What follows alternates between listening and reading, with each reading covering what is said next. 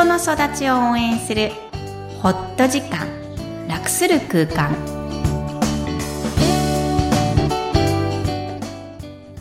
皆さんこんにちは。声ラボの岡田です。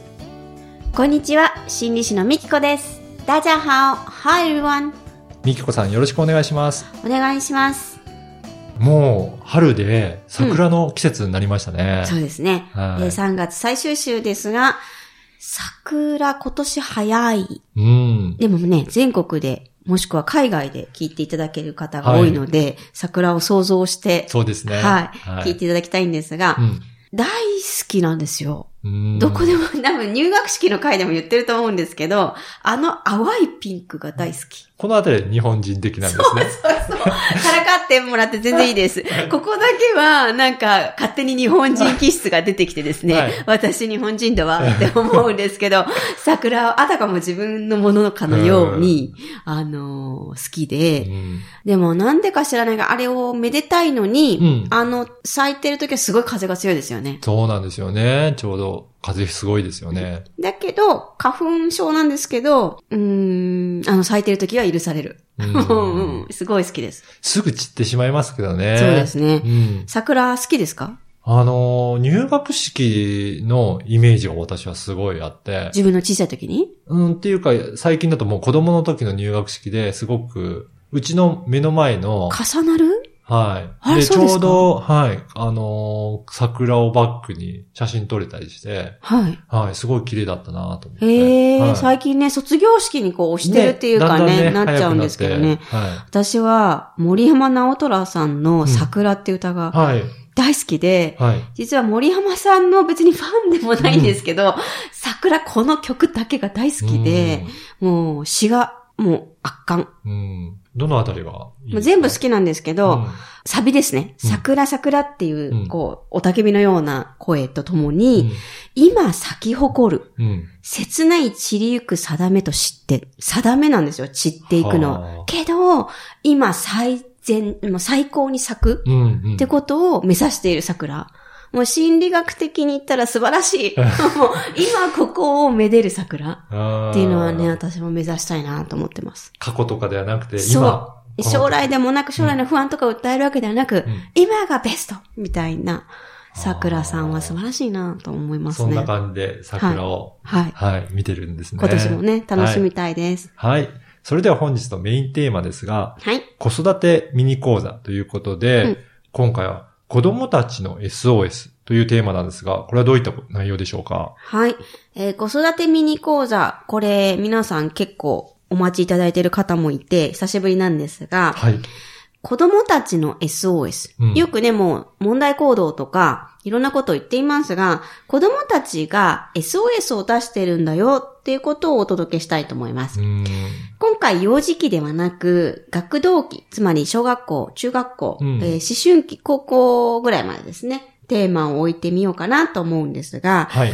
岡田さんにまずじゃあ質問です。ご自身が小さい頃、もしくは中学生時代に SOS、助けてという SOS を出したことはありますか？そうですね。あの、まあ、ちょっとした一時期だけだったんですけど、うん。あるんだ。いじめに、まあ、あったことがあって、ええ珍しい。なんかなさそうなんだけうど。ん。で、その時は、自分では何ともできなくなったんで、担任の先生に、あの、おね、お願いというか、こういう状況だって訴えたことありますね。え、いつ、何年生の中学校1年生ああ、の時ですね。結構大きくなってからですね。はいはいえ、それは、何もう仕方がなかったの？なんかそういうことしなさそう。もう、ううん、ん。こういうことあるから。で、うんなんか自分で解決しそうなタイプなのに。そうですね。だからそういう感じで、まあ最初いたんですけど、うんうんあまりにもしつこいので、うん。もうその状態をほっとくのも大変になったんで、うんまあこれは一回言った方がいいかなって言って、うん担任の先生に言ったらもうそこからぴったりと、もうなくなったんですねなくなったので、あまあそれ良かったなっていう。え、それは、その、大人になった今としてはどう思ってんの？言ってよかったなって思ってるの？うん。まあそれが、それで言ったんで解決したかなっていうふうに思ってるので。へうん。え。